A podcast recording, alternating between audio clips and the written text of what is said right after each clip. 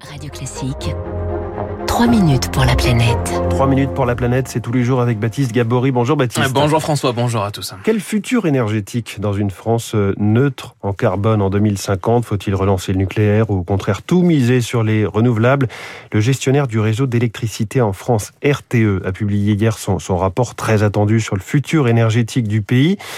RTE qui appelle à trancher très vite. Hein. Et eh oui, rapport qui part euh, d'un postulat, la consommation d'énergie en France va baisser dans les 30 prochaines années mais celle d'électricité, elle, va augmenter. Elle va augmenter fortement, plus 35%.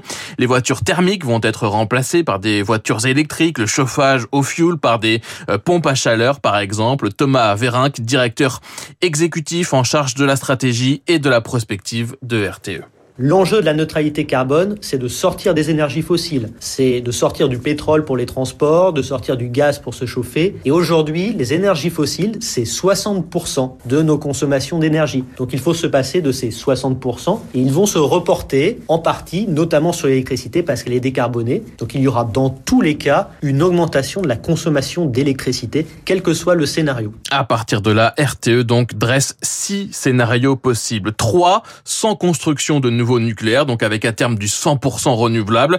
Les trois autres nécessitent, eux, de relancer du nucléaire. 8 EPR, par exemple, dans un scénario, jusqu'à 14 dans un autre. Mais quel que soit le scénario retenu, il faudra déployer massivement des énergies renouvelables, même dans le scénario le plus nucléarisé, qui nécessite donc de construire 14 nouveaux EPR et plusieurs mini-réacteurs. La part du nucléaire serait limitée à 50%.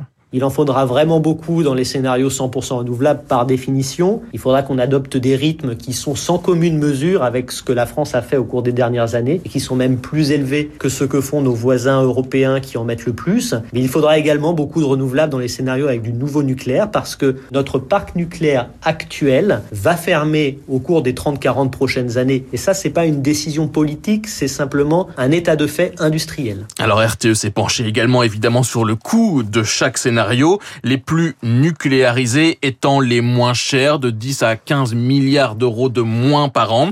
Mais le coût n'est pas la seule variable. Le défi technologique de ces scénarios est aussi important.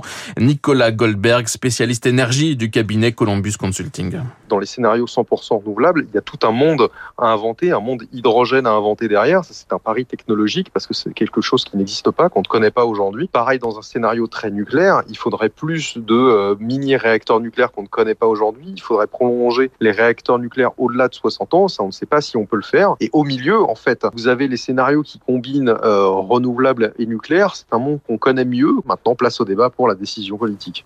Un débat qui doit intégrer la question de la demande. Pour réussir la neutralité carbone, il faudra aussi miser sur la sobriété, moins consommer. C'est aussi un enseignement du rapport et c'est ce que demande Yves Marignac de l'association Negawatt. On a devant nous, à force euh, d'attendre un mur technique et euh, financier euh, de rééquipement de notre parc de production électrique, ce mur sera dans tous les cas difficile à franchir. En fait, c'est une trajectoire qui appelle en creux à renforcer d'urgence les politiques d'efficacité et de sobriété pour euh, maîtriser le franchissement de ce mur qui est devant nous. Ce rapport est désormais entre les mains des décideurs. Le président Emmanuel Macron, que l'on sait plutôt favorable au nucléaire, doit prendre position dans les prochaines semaines. Trois minutes pour la planète et on reparle de ce rapport hein, tout à l'heure avec mon invité à 7h15, le patron de Rexecode.